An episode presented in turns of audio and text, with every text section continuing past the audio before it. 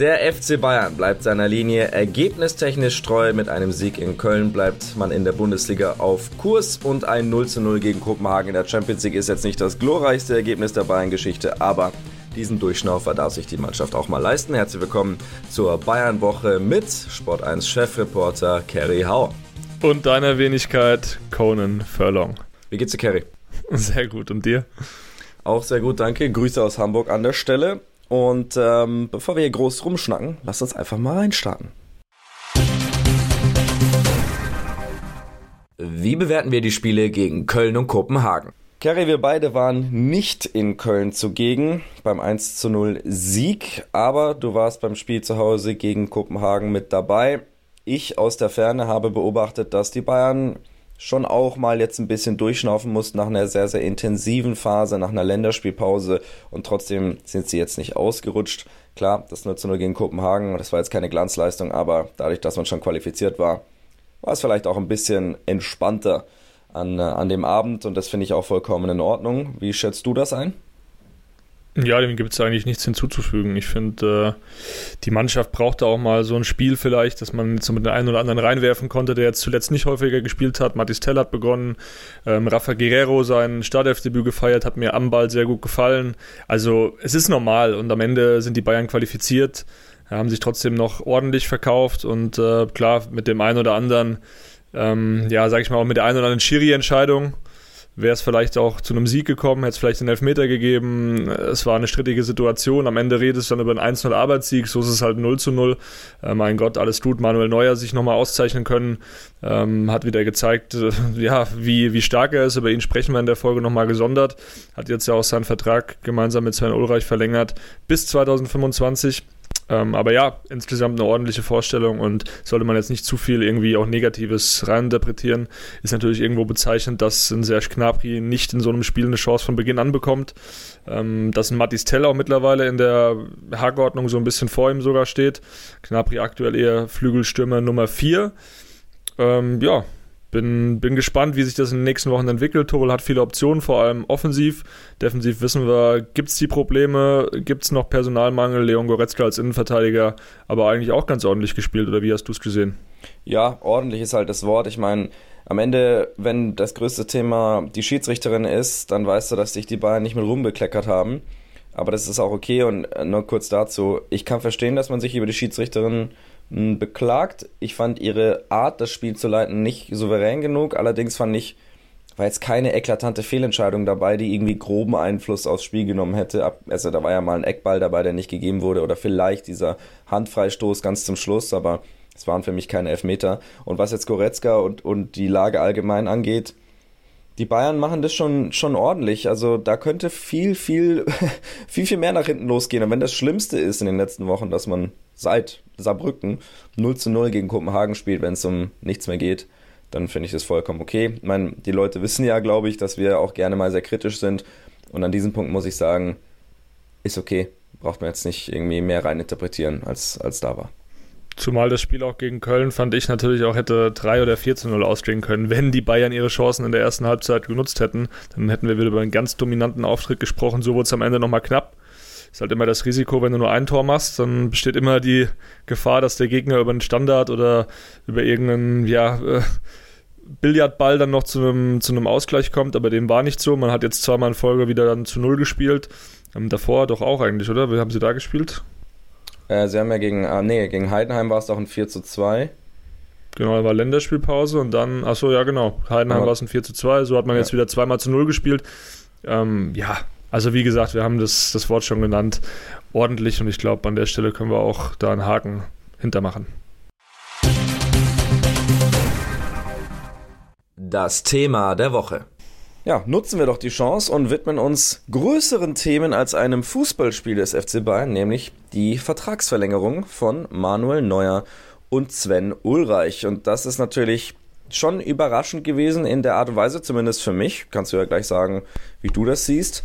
Nicht, weil es mich wundert, dass man verlängert, sondern einfach, ich hatte nicht in, zu dem Zeitpunkt damit gerechnet. Ich finde es gut. Äh, gerade bei Ulreich freut es mich, weil er wirklich einen guten Job gemacht hat in der Zeit, in der ähm, Manuel Neuer ausfiel und Jan Sommer dann schon weg war.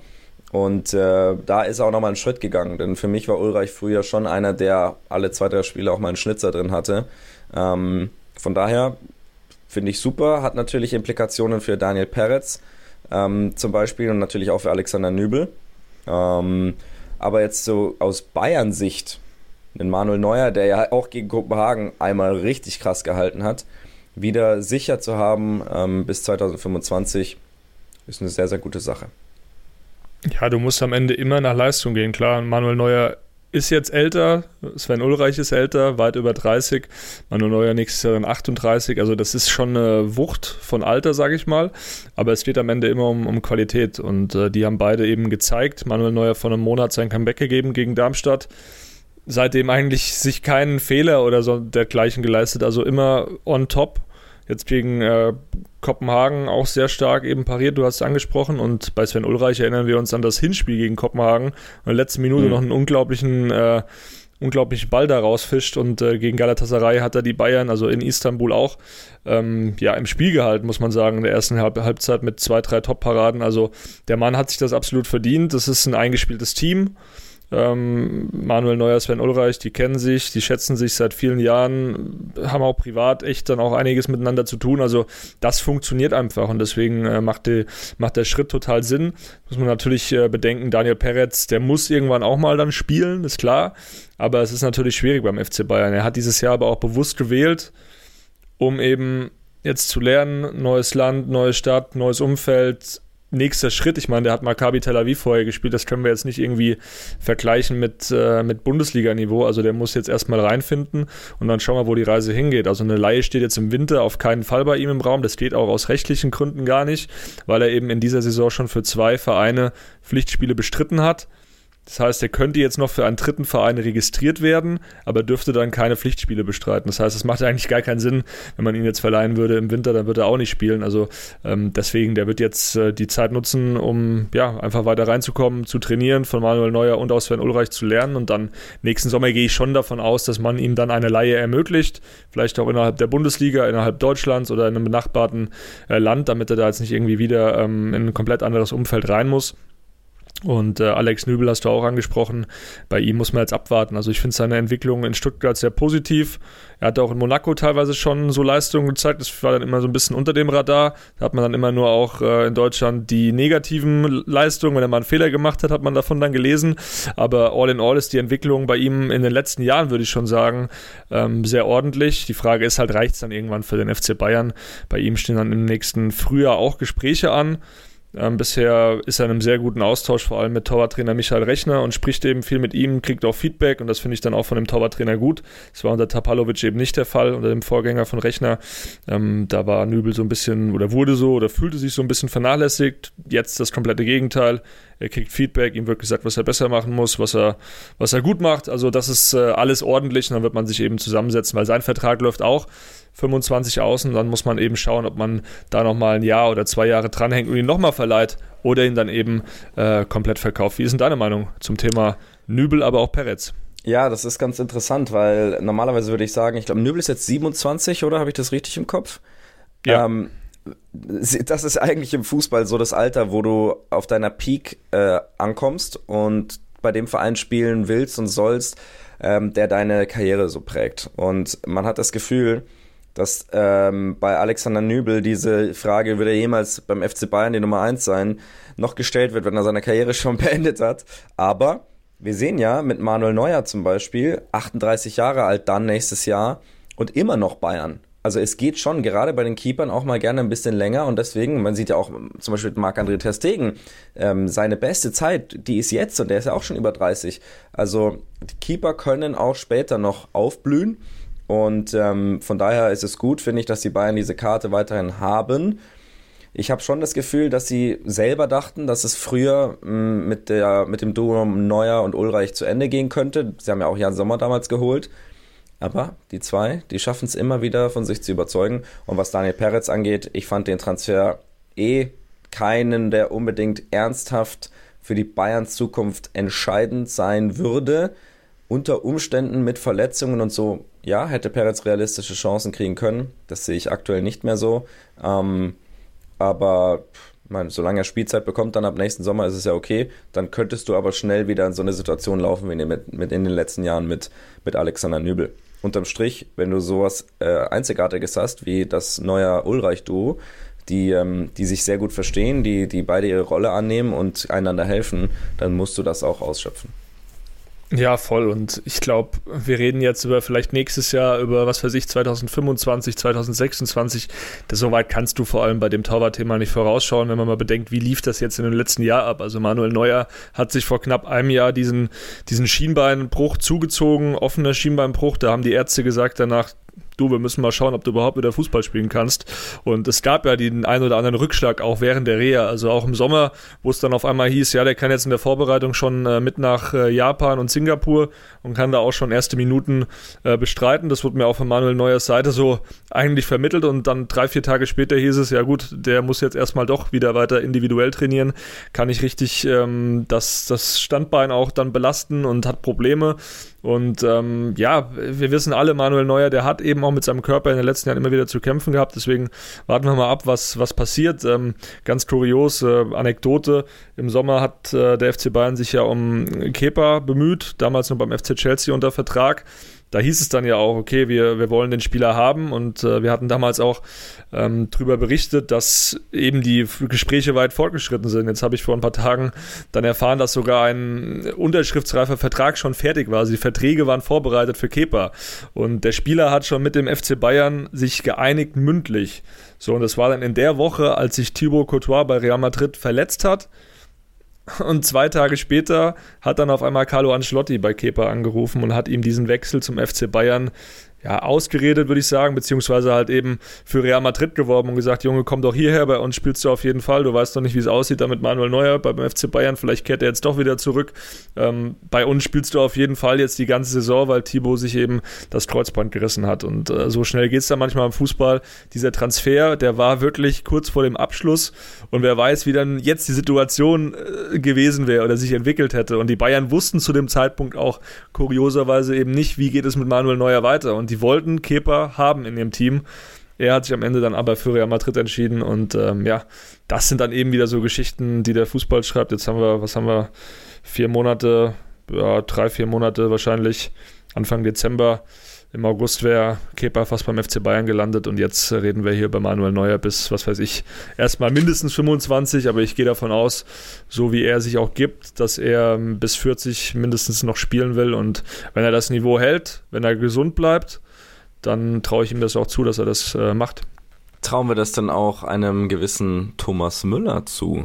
Das ist nämlich der nächste der großen Namen beim FC Bayern, äh, bei dem es um die Vertragsverlängerung geht gab es ja auch schon erste Aussagen in die Richtung. Ähm, vorweg, ich kann es mir sehr gut vorstellen. Ich sehe nach wie vor sehr, sehr großen Wert in, in Thomas Müller. Er ist einzigartig für den FC Bayern. Und ähm, natürlich haben wir noch das Thema ähm, jetzt erstmal im Sommer die, die EM und den, er ist ja auch noch Teil der Nationalmannschaft. Also ich weiß nicht, wie du es siehst, aber ich, ich wäre gut für Bayern, äh, Müller zu verlängern. Ja, voll. Also aus meiner Sicht, ähm, Bayern ohne Müller, schwer vorstellbar. Also irgendwann wird diese Zeit kommen, aber ich bin auch der Meinung wie du, es, er ist immer noch wertvoll, vor allem natürlich ähm, nicht mehr als jetzt, sage ich mal, Müller spielt immer Spieler. Also diese Zeiten sind vorbei, das sind berechtigterweise vorbei. Ähm, die absoluten Glanzjahre des Thomas Müller, die, die sind einfach jetzt vorüber. Das weiß auch Thomas Müller. Er will natürlich weiter spielen, das ist auch legitim. Er spielt beim FC Bayern. Ähm, er will noch eine Heim-EM spielen, will da auch im Kader stehen. Natürlich braucht er Minuten jetzt und die kriegt er ja auch. Hat er jetzt gegen Kopenhagen die Chance, Chance erhalten. Ich fand auch die Argumentation von äh, Thomas Tuchel vor dem Spiel gegen Köln mit Choupo-Moting sehr schlüssig. Ich finde sowieso der Hate gegen Chupo, ich, ich verstehe es nicht, weil er ist vielleicht jetzt nicht der Spieler, der in den letzten Jahren dann auch immer auf dem absoluten Top-Niveau agiert hat weil er auch oft verletzungsbedingt einfach nicht dazu fähig war, mal über längere Zeit auf seinem äh, konstant hohen Level dann zu spielen. Aber letzte Saison, wir dürfen nicht vergessen, er hat in der Hinrunde ja fantastisch gespielt. Die Bayern werden dann wahrscheinlich ohne ihn ähm, ja nicht ansatzweise ein Meisterteam geworden. Also er hat auch einen großen Anteil an dieser Meisterschaft und er hat natürlich, das darf man auch nicht vergessen, ähm, diese Ballkontrolle, die vielleicht im Kader, die haben, haben, nur wenige. Also er kann die Bälle festmachen, er kann die Bälle verteilen, ist ein sehr guter Wandspieler. Deswegen ähm, Kopfballstark, defensiv auch dann bei, bei Defensivstandards ähm, ist er immer da und deswegen fand ich die Argumentation schlüssig, aber ich will nochmal auf Müller eingehen. Also die Bayern dürfen jetzt meiner Meinung nach, und das ist eigentlich auch das Ziel, dass man jetzt mal in den nächsten Wochen mit ihm spricht und mit seinem Berater und vielleicht auch in diesem Jahr noch zu einer Entscheidung kommt, man darf ihm jetzt nicht das Gefühl geben, dass er nicht mehr unbedingt gebraucht wird. Weil mhm. dieses Gefühl hatte irgendwann auch ein Bastian Schweinsteiger, ähm, der dann aber gesagt hat, okay, ich, ich will nochmal was Neues machen. Das können die Bayern natürlich auch nicht beeinflussen, wenn Thomas Müller irgendwann sagt, hier, pass auf, ich habe jetzt nochmal ein Angebot aus, keine Ahnung, MLS oder von den Saudis und äh, finde das jetzt nochmal spannend. Ähm, aber ich kann es mir ehrlicherweise nicht vorstellen. Er ist hier in Bayern auch verwurzelt. Ähm, fühlt sich eigentlich wohl oder fühlt sich wohl, das eigentlich können wir streichen. Und deswegen, also das Motto sollte jetzt sein, einfach Müller zu halten, aber ihn eben auch bei Laune dann zu halten. Immer mal wieder so ein paar Leckerlis zu geben, dass er auch mal spielt, dass er sich auch wichtig fühlt, weil er ist noch wichtig. In der Mannschaft, also in der Kabine, da wird er total geschätzt. Also viele Spieler sind auch genervt manchmal von seiner sehr energischen Art, sag ich mal. So ein bisschen auch äh, Flachs, äh, Flachs natürlich viel rum und äh, den einen oder anderen Spieler, der schüttelt dann vielleicht mal mit dem Kopf. Aber insgeheim ist es schon so, dass, dass die den lieben, so, weil er einfach gute Laune versprüht und weil er jemand ist, der, der immer einen frechen oder auch einen guten, sinnvollen Spruch auf den Lippen hat. Er bringt sich ein. Er ist eine Art verlängerter Arm auch sicher für ein Trainerteam, meiner Meinung nach, weil er ähm, ja auch ein gutes Gespür hat für Taktik, für, für Spielweise. Ist ein intelligenter Spieler.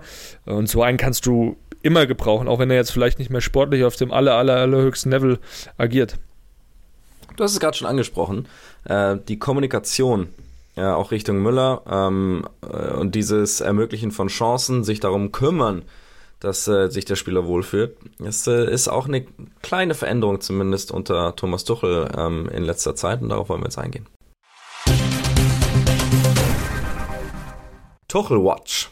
Als Thomas Tuchel zum FC Bayern kam, kann mich noch gut erinnern an die ersten PKs, da war ich fasziniert von seiner Art zu sprechen. Ähm, diese Kombination aus Charisma und, und, und klarer Schärfe, würde ich es mal nennen, im Sinne von, du hast genau gehört und er hat sehr gewählt gesagt, was er vermitteln wollte. Und äh, ich glaube, es war auch ziemlich ähnlich in seiner Ansprache an die Spieler. Die war deutlich, die war auch häufig mal kritisch. Und was wir jetzt beobachten ist, dass er sich ein bisschen angepasst hat, ein bisschen mehr den Spielern auch ein besseres Gefühl öffentlich vermittelt, besser mit ihnen, äh, was heißt besser im Sinne von positiver über sie spricht, erlobt. Zum Beispiel Josua Kimmich hat er als Schlüsselspieler letztens bezeichnet. Das ist für mich jetzt eigentlich keine Aussage, die Wahnsinn ist, weil ja, äh, ich finde, Kimmich ist ein Schlüsselspieler. Aber es geht dann schon auch darum, wie äh, Thomas Tuchel ähm, über die Spieler spricht. Ich muss schon sagen, ich finde grundsätzlich, dass ein Trainer kritisch sein darf, auch in der Öffentlichkeit, gerade beim FC Bayern. Weiß aber auch, und das wissen wir auch aus der Vergangenheit mit anderen Trainern, wie wichtig es ist und wie schwierig es werden kann für einen Trainer, wenn er eben nicht ähm, diesen, diese Connection zu seinen Spielern aufbaut und positive Ansprache ist, das darf man einfach nicht unterschätzen. Auch in dieser Leistungsgesellschaft FC Bayern ist es wichtig, einen menschlichen Draht zu haben und Wertschätzung zu vermitteln. Kerry, kannst du mal vielleicht auch konkret darauf eingehen, in welchen Beispielen hast du jetzt gemerkt, dass, dass Tuchel da seine Kommunikation angepasst und verändert hat?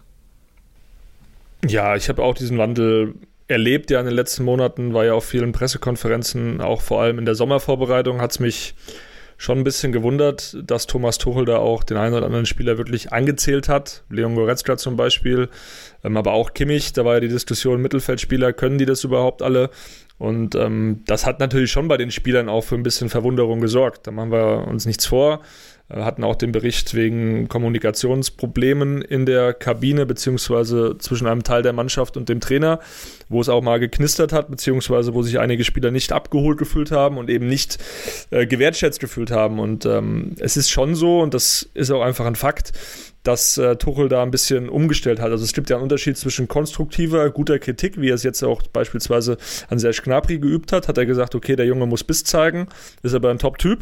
Ähm, und es gibt den Unterschied eben zwischen äh, dieser konstruktiven, guten Kritik und ähm, Verkraulen. So, und wenn du jetzt einem Spieler irgendwie sagst, die Fähigkeiten teilweise absprichst, auf Position X zu spielen, vor allem in der Öffentlichkeit, dann ist das natürlich immer auch ein bisschen gefährlich, weil du brauchst diese Spieler. Vor allem jetzt in dieser Hinrunde brauchst du diese Spieler. Und da gab es eben auch mal eine, ähm, einen Hinweis, sage ich mal, von, von ganz oben, auch von den Verantwortlichen. Uli Hoeneß hatte ja oft mit, mit Thomas Tuchel auch gesprochen, ähm, dass es dann eben wichtig ist, die Spieler, die jetzt im Kader sind, zu stärken, auch öffentlich und nicht eben etwas zu schwächen. Deswegen, ähm, man merkt, Thomas Tuchel hat da ein bisschen was verändert. Gerade die Personale Joshua Kimmich finde ich schon, dass er dann auf einmal von einem Schlüsselspieler spricht. Das finde ich schon bemerkenswert und ihm eben auch ähm, ja volle Unterstützung zusagt. Da hat Thomas Tuchel auch ähm, sich dahingehend einfach ein bisschen verändert, ein bisschen umgestellt und äh, das ist sehr intelligent von ihm, würde ich mal sagen, weil du musst irgendwo bei aller Kritik, die du auch dann intern üben sollst und darfst, gerade in einzelnen Spielsituationen und gerade natürlich auch nach so einer roten Karte von Kimmich jetzt wie gegen Darmstadt, natürlich musst du ihn dann auch irgendwo äh, kritisch bewerten und das nimmt er ja dann auch an. Aber es ist halt wichtig, ähm, dass du dir zumindest in der Öffentlichkeit als FC Bayern-Trainer so ein gewisses, ja, auf Kuschelkurs kann man sagen, dass du so ein bisschen auf Kuschelkurs auch gehst. Das hilft immer. Es darf auch nicht zu viel werden. Wir wissen, äh, zu sehr Kumpeltyp ist auch nicht gut. Aber Thomas Tuchel findet da gerade, und da habe ich den Eindruck, aber das wird auch im Umfeld der, der Mannschaft so wahrgenommen, dass er da eine sehr gute ähm, Richtung jetzt gefunden hat. Und diese Richtung kann natürlich auch dazu führen, dass er irgendwann diese Mannschaft so hinter sich hat, komplett hinter sich hat, dass man da auch natürlich dann diese letzten Prozent auch rauskitzeln kann in einem, keine Ahnung, Champions League Halbfinale, Champions League Finale. Das sind ja die Ziele, die auch jeder hat. Und am Ende finde ich, ist das eben sehr wichtig. Wir sehen die taktischen, die taktische Weiterentwicklung, ähm, mehr kreierte Torchancen, sieht man an den, an den Expected Goals Werten in den letzten Monaten. Die sind äh, stetig nach oben gegangen. Das ist eine Entwicklung. Ähm, auch wenn das andere dann vielleicht nicht, nicht so sehen, auch wenn wir das vielleicht nicht so gesehen haben vor einem Monat, aber seit diesem Dortmund-Spiel, das hat Thomas Tuchel auch gesagt, also ist einfach ja, das hat vieles verändert. Es war ein sehr entscheidendes Spiel. Die Reaktion nach diesem Aus im Pokal gegen Saarbrücken. Und das ist auch wieder typisch FC Bayern. Dann kommt Kritik auf öffentlich, sehr starke Kritik. Der FC Bayern schafft aber dann äh, daraus Stärke zu ziehen und nicht jetzt irgendwie auf beleidigte Leberwurst zu machen, sondern einfach auf dem, an, auf dem Platz die Antwort zu geben. Ich finde es ja geil. Das hat bestimmt jeder schon mal gesehen. Ähm, dieses legendäre Video von Thomas Tuchel, als er damals bei Mainz 05 Sean Parker so rund gemacht hat. Äh, ich, wie, wie, wie ging das nochmal? Äh, du machst nichts für unser Spiel und nur dein Ding und, und so weiter. Und da hat er ihn ja angebrüllt. Ich bin jetzt nicht beim Bayern-Training dabei, aber ich kann mir schwer vorstellen, dass dieser Tuchel äh, auch auf der, an derselben Straße noch zu sehen ist. Ähm, also die Weiterentwicklung ist durchaus da, ist ja klar. Und äh, dürfen wir auch nicht vergessen, das ist ja auch bei PSG ähm, ein großes Thema immer wieder mal war mit den großen Stars, der Umgang mit Neymar und so weiter. Also Tuchel hat da natürlich schon viel gesehen und erlebt. Und davon profitiert der FC Bayern jetzt natürlich auch, dass er in der Lage ist, da seine Kommunikation anzupassen. Ja, und du hast auch gesehen in den letzten Jahren die Mannschaften, die immer so ein bisschen auch einen Trainer hatten, der, der gut mit den Spielern war, das hat immer zum Erfolg auch irgendwo geführt. Und ich glaube, das ist brutal wichtig, ob das ein Jürgen Klopp äh, geschafft hat, ob das ein Ancelotti mit Real geschafft hat, auch ein Pep Guardiola, der eine ganz sehr natürlich fordernde Art hat, aber auch ein, eine empathische Art äh, für seine Spieler entwickelt hat. Also das hat alles ähm, die Rädchen haben ineinander gegriffen und du kannst jetzt nicht äh, erwarten, dass eine Mannschaft, die, die vielleicht mit dem Trainer überhaupt nicht klarkommt, dass die dann irgendwie die letzten Prozente dann nochmal noch mal rausholt. Ich erinnere mich da auch mal so ein bisschen an, an José Mourinho bei Real Madrid damals zum Beispiel. Glaube ich, ein, ein ganz gutes Beispiel, auch bei anderen Clubs. Er ist natürlich schon jemand, der dann auch mal öffentlich einen, einen Spieler ähm, zerlegt oder halt einfach auch jemand ist, der, der ähm, da überhaupt kein Blatt vor den Mund nimmt und vielleicht auch dann intern sich den einen oder anderen Spieler dann zum Feind auch gemacht hat. Ne? Wenn du das bei Real Madrid in der Kabine machst oder bei, keine Ahnung, Chelsea, ähm, wo wirklich viele Alpha-Tiere rumlaufen, dann wird es schwierig, auch in den, in den wirklich großen Spielen da eine Einheit zu bilden, wenn es dann mal nicht läuft. So, natürlich, wenn du in einem Flow bist, wenn es läuft, okay, klar, dann, dann passt es schon, dann blendest du es vielleicht auch aus. Aber wir wissen ja alle, FC Bayern eine unglaubliche Macht entwickelt hat, damals unter Jupp Heynckes und das nicht ohne Grund. Nicht, weil es jetzt ein herausragend guter Trainer war, ja, das war er auch. Aber auch, weil es einfach ein herausragend guter Typ war, der es geschafft hat, diese Mannschaft ähm, ja, hinter sich zu bringen, eine Einheit zu formen und eine gewisse Harmonie auch herzustellen. Die Mischung aus Harmonie und Reibung, die ist brutal wichtig. dass du eben einen gewissen Zug drin hast, aber eben auch ähm, eine gewisse, ja, eine gewisse Chemie untereinander. Ein Trainer, der das aktuell, finde ich, auch sehr gut macht, ist Mikel Arteta. Der hat aus einer sehr schwierigen Situation bei Arsenal eine sehr, sehr gute Mannschaft gemacht, die wirklich beißt, die an, an das System, an die Philosophie des Trainers glaubt. Und einer dieser Spieler ist gerade beim FC Bayern im Gespräch. Das Gerücht der Woche. Takiro Tomiyasu ist ein japanischer Außen- und Innenverteidiger, den ich fußballerisch sehr schätze. Ist einer dieser Typen, der traditionell, wenn man ihn ansieht, eher als Innenverteidiger verortet werden würde. Das hat er auch viel gespielt in den letzten Jahren. Aber beim FC Arsenal unter Mikel Arteta ist er nicht der Erste, der auch ähm, rechts hinten eingesetzt wird. Das gilt ja auch für Ben White zum Beispiel. Ähnliche Entwicklung. Und ähm, das funktioniert sehr, sehr gut. Und das ist ein sehr, sehr intelligenter Spieler. Und die Bayern haben genau auf diesem, auf dieser Position in, und in diesem Profil einen Außenverteidiger, der innen spielen kann oder umgekehrt auf der rechten Seite, Bedarf. Und deswegen ist es kein Wunder, dass sie, dass sie ihn im Auge haben. Kerry, kannst du uns ein bisschen ähm, auf den neuesten Stand bringen, was genau da dran ist? Ja, du hast schon formuliert, er ist eigentlich genau der Spieler, den der FC Bayern sucht vom Profil her kann äh, diese Innenverteidiger, aber auch Rechtsverteidigerposition spielen. Man hat natürlich auch in den letzten Monaten gesehen, der Blick, der geht schon in die Premier League. Thomas Tuchel hat ja auch dort gearbeitet. Er weiß auch, dass die Liga ja wahrscheinlich die beste der Welt ist oder zu den besten der Welt zählt. Und deswegen, der, das Augenmerk liegt auf dieser Liga. Und jetzt war es eben so bei dem Spieler von Arsenal. Im Sommer war der jetzt nicht unverkäuflich. Da waren die Bayern schon zumindest mal leicht interessiert. Jetzt hat man eben, ähm, oder man hat sich damals dann für andere Spieler entschieden, beziehungsweise auf diese Spieler zu gehen. Das hat dann nicht geklappt, ob es ein Chaloba war oder ein, ein Bella Kotschap. Ähm, jetzt hat man eben den Spieler schon als einen der Spieler ausgemacht, die die Mannschaft verstärken könnten. Da gibt es natürlich eine ewig lange Liste und äh, wir haben auch äh, bei den Kollegen von Sky und von Fabrizio Romano haben wir auch gelesen, okay, Ronald Araujo ist, wird für interessant befunden. Ja, ähm, ich finde auch, äh, äh, Megan Fox finde ich jetzt auch interessant, so, aber trotzdem kann ich, kann ich jetzt, jetzt nicht als, oder fand ich früher mal, aber die kann, kann, ich jetzt auch nicht als, als Freundin haben. Also es ist dann schwierig, eben äh, die Spieler, die Stammspieler dann zu holen, die wirklich bei den Vereinen, jetzt Barca zumindest, äh, absolut dann, dann gesetzt sind. Da hat auch eine Milliarde Ausstiegsklausel, glaube ich, drin, eine Milliarde, eine Milliarde. Euro. Ja, das, das machen die Spanier ja so. Das machen die Spanier ja so. Deswegen, das ist ein bisschen. Bilanz, ja. ja, das ist jetzt ein bisschen Gespiele natürlich und ähm, Trotzdem, also das ist äh, schwierig eben in einer Rucho zu bekommen. Tomiyasu, ja, ähm, oder so wird er ausgesprochen, oder? Also ich Japanisch ist ja keine einfache Sprache für uns. Ja. Ähm, Tomiyasu habe ich, also mit fast schon so einem Ü habe ich schon mal gehört. Ich habe damals für die ja. WM alle Kader analysiert, aber auf jeden Fall irgendwas in die Richtung Tomiyasu. Tomiyasu, ja. ja. Sagen wir mal, der Spieler ist auf jeden Fall, natürlich wird er für interessant befunden, aber Arsenal merkt es jetzt auch dass sie ihn nicht verlieren wollen. Miguel Arteta will ihn unbedingt halten. Es liegt ihm jetzt auch ein Vertragsangebot vor oder soll eben jetzt in den nächsten Tagen dann auch offiziell äh, schriftlich ihm dann vorgelegt werden. Und dann müssen wir mal schauen, wenn er das annimmt, dann ist natürlich die Tür zum FC Bayern zu. Ähm, die Tendenz ist auch die, dass er eben bei Arsenal bleibt, aber you never know. Und ähm, die Bayern müssen auf jeden Fall oder wollen auf jeden Fall im Winter da was machen. Und es ist brutal schwierig. Der Markt ist, ist, ist schwierig das Risiko, dass du halt dann einen Spieler holst von einem Verein, der vielleicht nur auf Niveau Europa League spielt oder auch nicht mal, ähm, das besteht natürlich und du musst im Winter tendenziell auch sehr viel ähm, dann mehr auf den Tisch legen, weil die Vereine natürlich mitten in der Saison sind. Sie müssten dann auch wieder einen Ersatz besorgen. Das Transferfenster ist nicht so lang. Also es wird schwierig. Palinia haben wir letzte Woche drüber gesprochen. Die Bayern erhoffen sich da eben, äh, ihn für ein paar Millionen weniger zu bekommen als jetzt im, im Sommer. Da gibt es, wie gesagt, dieses Agreement auch zwischen, zwischen Fulham und, und äh, Palinia, dass der Spieler gehen kann, wenn der FC Bayern nochmal auf ihn zukommt.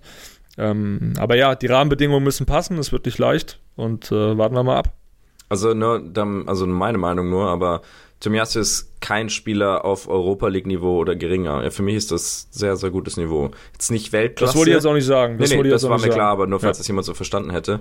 Ähm, es ist ein sehr, sehr guter Spieler, der die Bayern auf jeden Fall verstärken würde, ähm, der, der absolutes Startelf-Potenzial hat. Und äh, ja, zum Thema Araujo und so, wünschen kann man sich viel, wie du sagst. Aber so, sowas finde ich total unrealistisch. Außerdem muss man ja auch immer bedenken, wenn man so einen Spieler holt, was macht er mit dem aktuellen Gefüge? Und Tomiasius wäre halt jetzt kein unumstrittener Stammspieler. Das wäre nicht sein Anspruch, wenn er zu Bayern wechselt. Bei einem Araujo wäre das eben der Fall. Und, äh, und plus das Finanzielle, das, das ohnehin damit da, dazu gehört. Campus Watch.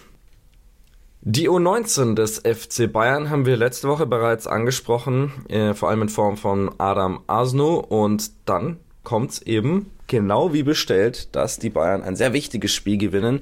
Zu Hause gegen Kopenhagen 2 zu 1 und damit den Einzug ins Achtelfinale der UEFA Youth League quasi perfekt gemacht haben. Es bräuchte eine unglaubliche Niederlage gegen ähm, Manchester United am letzten Spieltag, um das nochmal ähm, zu verlieren. Insofern dürfen wir die Bayern schon beglückwünschen zu diesem sehr wichtigen Schritt. Äh, wir hatten, also gerade ich hatte gefordert, dass, ähm, dass die dass die Entwicklung, die auch hinter den Kulissen dort stattfindet, ähm, für bessere Ergebnisse sorgt. Und kurzfristig ist das auf jeden Fall hier der Fall. Und ähm, Emirhan Demircan hat mit zwei Toren einen wichtigen Beitrag geleistet und Adam Arsenal eben auch mit seiner Vorlage zum zweiten Tor. Und Kerry, also ich weiß nicht, ob du das Spiel jetzt äh, über 90 Minuten gesehen hast, aber das ist, das ist cool. Das ist ein sehr gutes Zeichen. Ja, ich habe mir das volle Programm am Mittwoch gegeben. Ich mhm. war nachmittags bei der Youth League in äh, oder am Campus im Stadion dort, ähm, habe mir einen abgefroren, bin dann noch in, in die Arena danach gefahren und habe mir die, sage ich mal, Großen angeschaut. Aber ähm, ja, U19 mit einem sehr starken Comeback. Also man darf ja auch nicht vergessen, in den letzten Jahren hat man das nie über die Gruppenphase hinaus geschafft. Da waren weitaus, finde ich, auch talentiertere Spieler in der Mannschaft. Da hatte man noch einen äh, Ari Ibrahimovic, einen Paul Wanner und äh, ja, noch viele weitere wirklich sehr großartige Talente und dieses Jahr hat man eben mit einer Mannschaft, die jetzt nicht vielleicht ähm, so von absoluten Wahnsinns-Einzelkönnern äh, äh, jetzt, jetzt strotzt, hat man es eben als Team sehr gut geschafft, da diesen, ja, diesen Coup auch mal zu landen, eben diese Gruppenphase mal zu überstehen. Du hast schon angesprochen, der kam von der Bank, hat jetzt in drei Joker-Einsätzen drei Tore gemacht. Also der Junge ist on fire, der hat auch fast noch ein, eine dritte Kiste jetzt gegen Kopenhagen gemacht. Also der war, der war bis in die, in die Fußspitzen, Haarspitzen motiviert, also der hatte richtig Bock. Und äh, generell diese Mannschaft, also da gibt es schon ein paar Jungs, auf die man schauen kann. Vor allem natürlich Asnu, hatten wir letzte Woche auch besprochen. Das zweite Tor bereitet er sensationell vor mit einem mit einem sehr starken Lauf, aber dann eben auch einem perfekt getimten Pass in die Box.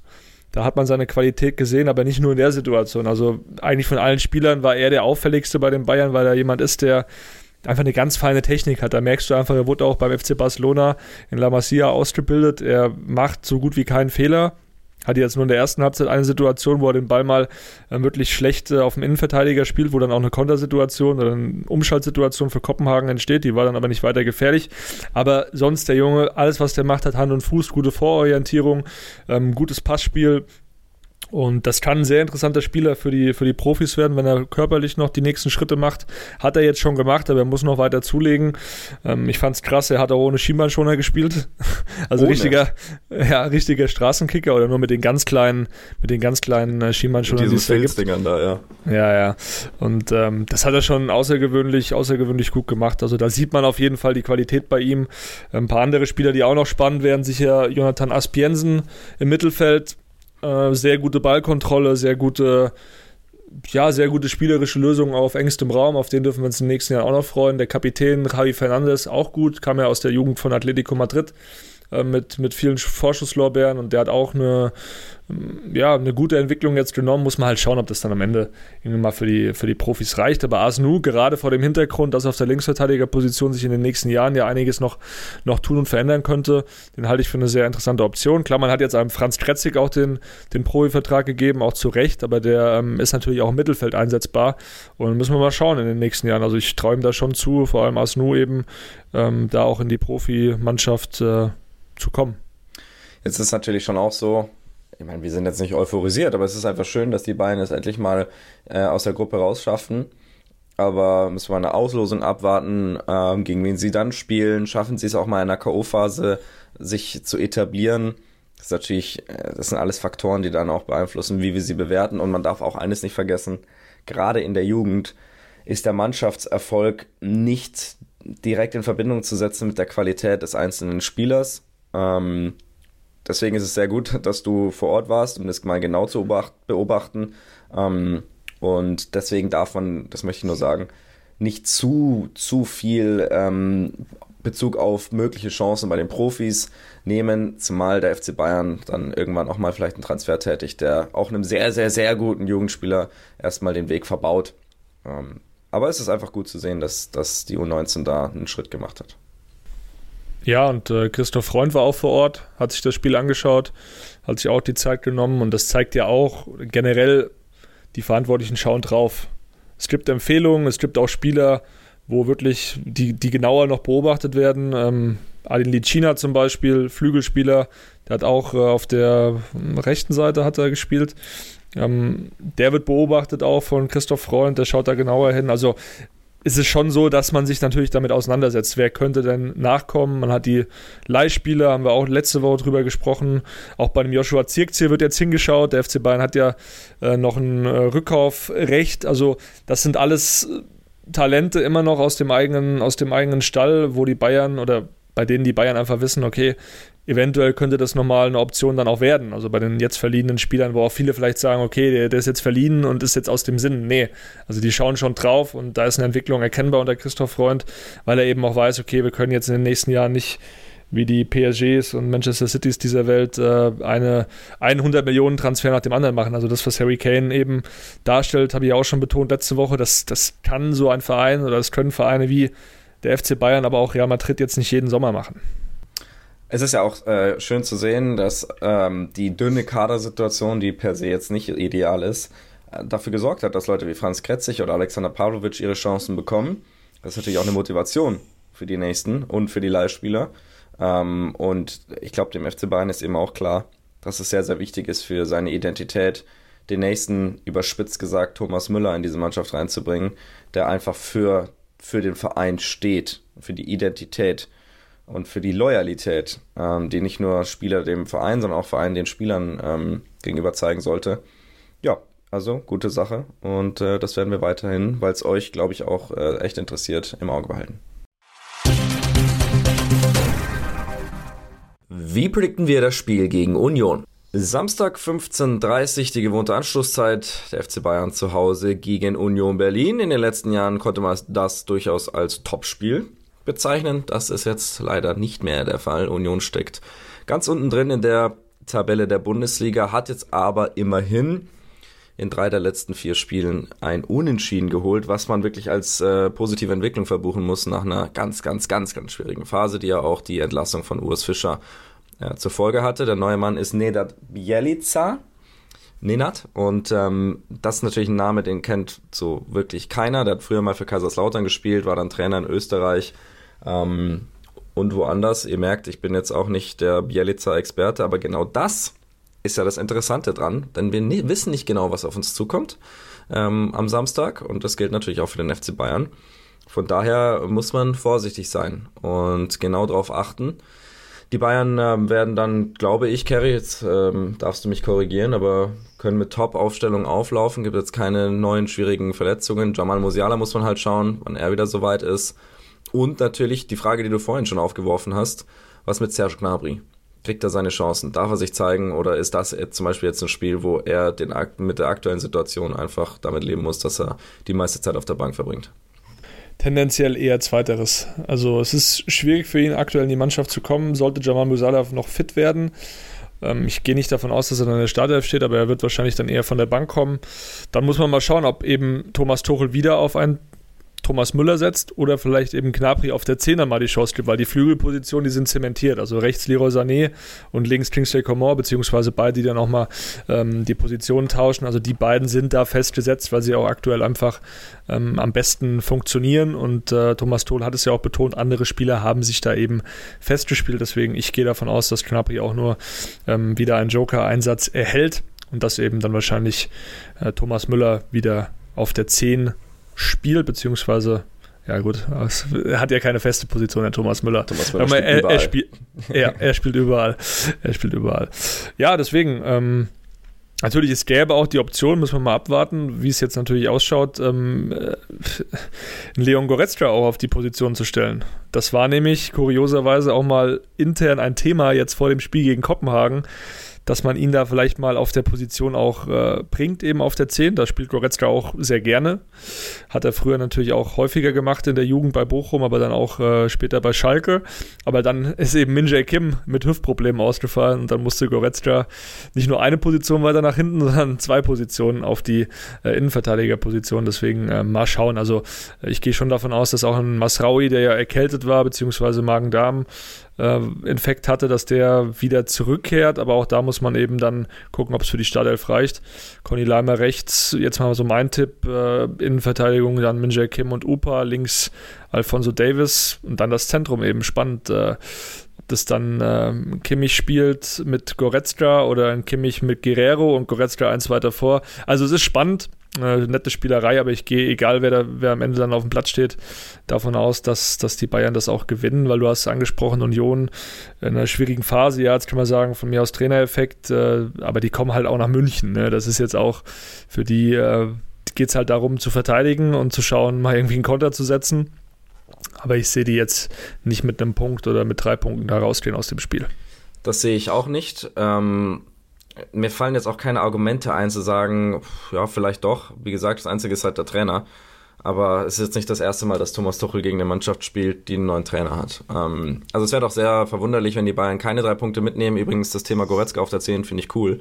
Er hat eigentlich so von seinem Spielertyp sehr, sehr viel, was da reinpassen würde. Gerade da dieses in die Box stechen, die Kopfballstärke. Ähm, aber in den letzten Jahren wurde er doch schon auch immer wieder anders eingesetzt, hatte nicht immer seine besten Phasen. Ähm, von daher ist es vielleicht auch ganz gut, wenn er jetzt nicht zu viel rumgeschoben wird, sondern eine Konstanz findet im zentralen Mittelfeld. Ähm, genau, aber das werden wir dann am Samstag sehen, äh, werden wir beobachten und dann natürlich nächste Woche drüber quatschen. Erinnerst du dich noch, bevor wir zum Abschluss kommen, an die äh, Harakiri-Aktion von Hansi Flick im Länderspiel gegen Ukraine? 3 zu 3 haben die Deutschen da gespielt. Das war zu Beginn des Jahres. Ja, ich und Leon Goretzka spielte als alleiniger Sechser. Also die Position, die der eigentlich überhaupt nicht gerne spielt. Und ähm, ja, da muss das ich mal schmunzeln, weil er ist, ja, das war noch Zeiten. Aber es ist eben genau das, was du eben gesagt hast. Also er, er bringt dafür ja, also für die Position natürlich, wenn dann Jamal Musella fit ist und so, keine Frage, ist er auch in Sachen Umschaltspiel und auch, äh, er hat auch eine gewisse Abschlussstärke, muss halt noch mehr Tore machen, meiner Meinung nach. Aber dann ist er gesetzt. Aber so als Alternative, jetzt mal abseits von Müller, fände ich Goretzka auch nicht, nicht, nicht unspannend, weil er hat das sehr gerne immer gespielt und er bringt eben die Attribute dafür mit. Deswegen mal schauen, was die nächsten Monate, Jahre so bringen.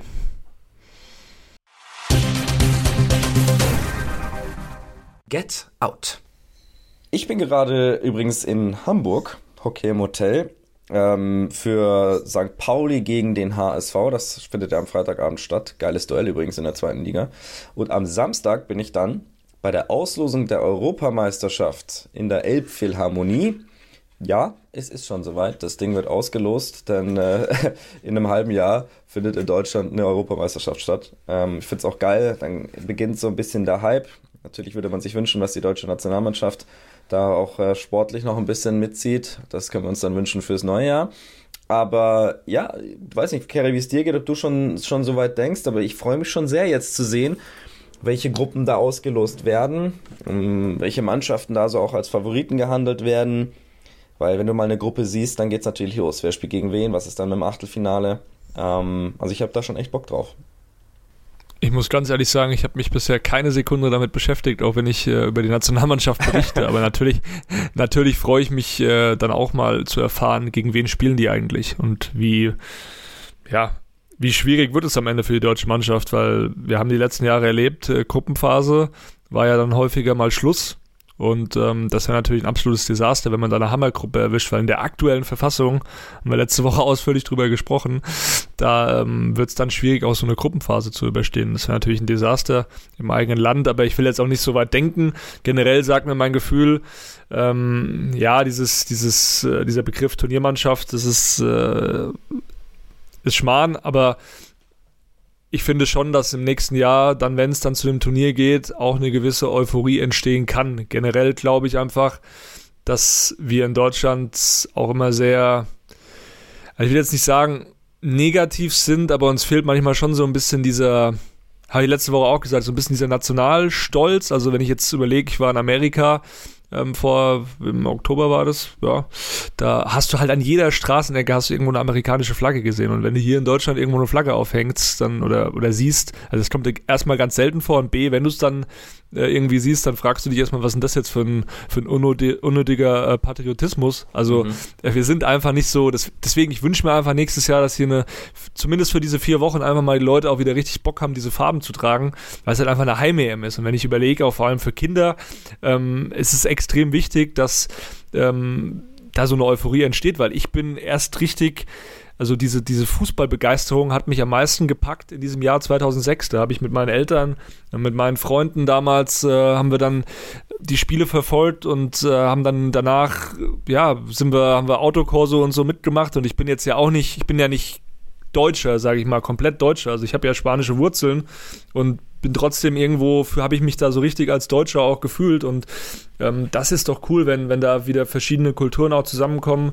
Mal dieses ganze Thema, was jetzt auch gerade, was gerade so passiert, ähm, dass das alles mal so ein bisschen weggeschoben wird und dass sich alle auf dieses äh, Turnier auch freuen und dass zumindest vier Wochen mal wirklich voll, voll hinter Deutschland auch stehen. Das wäre mein Wunsch und äh, ich glaube, dann haben wir auch ein ganz geiles Turnier, wenn natürlich die Mannschaft dann auch mal nicht irgendwie äh, ganz so wild vielleicht sich präsentiert oder auch dann eingestellt wird. Ne? Muss man auch mal abwarten.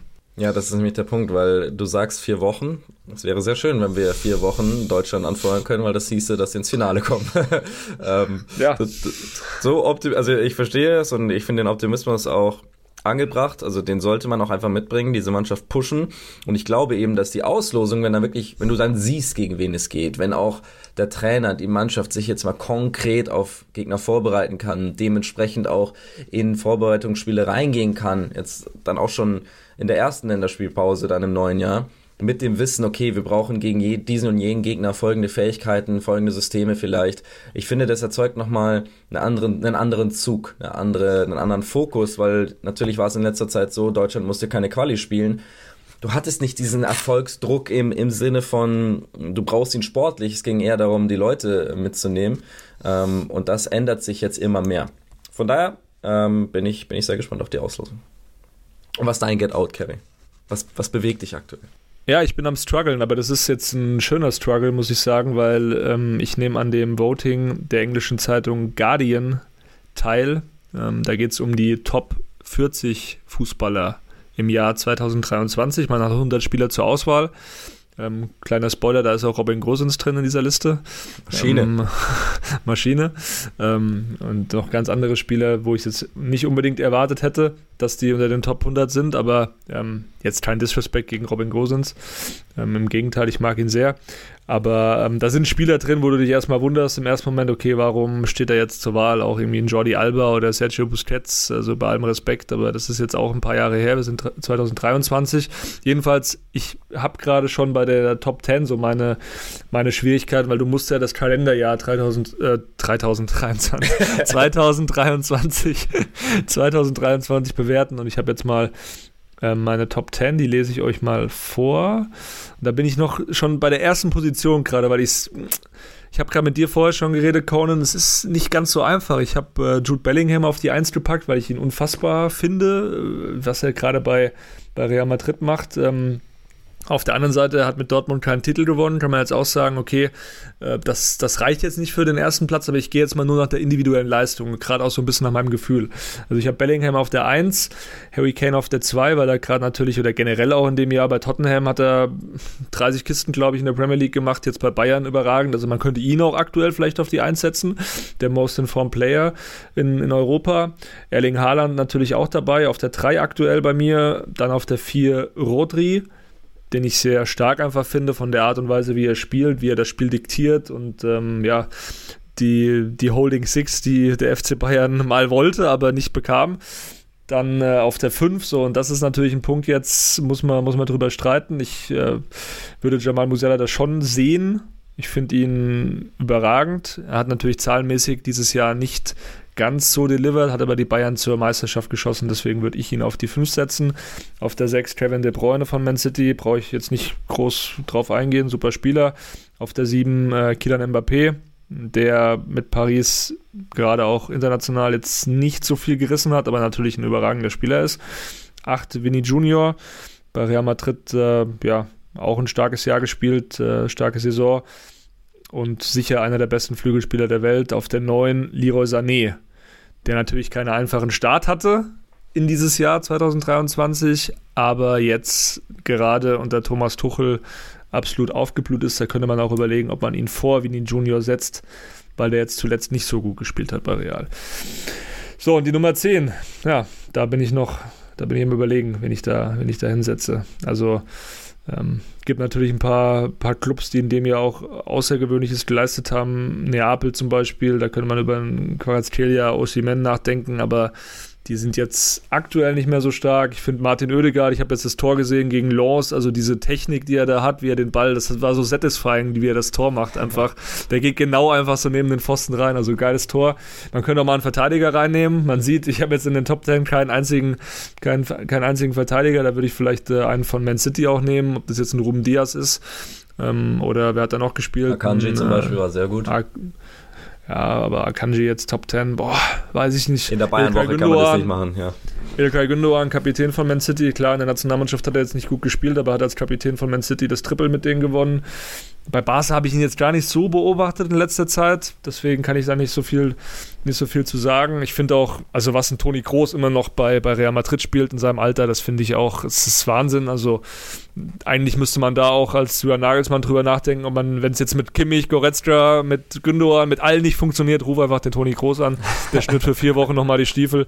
Keine Ahnung. Also es gibt ein paar Namen, vielleicht könnt ihr mir ja dann bei Insta oder so mal schreiben, was ihr, wenn ihr da noch reinpacken würdet oder vielleicht sagt ihr auch, okay, das ist, der ganze Top Ten ist einfach nur ein großer Quatsch und du musst dann irgendwie, ähm, keine Ahnung, noch schauen, ob da Bunasar unter den Top 100 ist und den irgendwie reinpackst. jetzt haben wir wieder, nein, Bunasar Megan Fox habe ich gehört. naja, sollen wir mal schauen. Ähm, ja, Conan, wie siehst du es? Soll ich Girassi auf die 10 packen oder was, was, was soll ich machen? Im Schnelldurchlauf, ich finde ähm, Bellingham auf der 1 ein bisschen zu hoch. Dafür war mir die Rückrunde bei Dortmund nicht, nicht gut genug.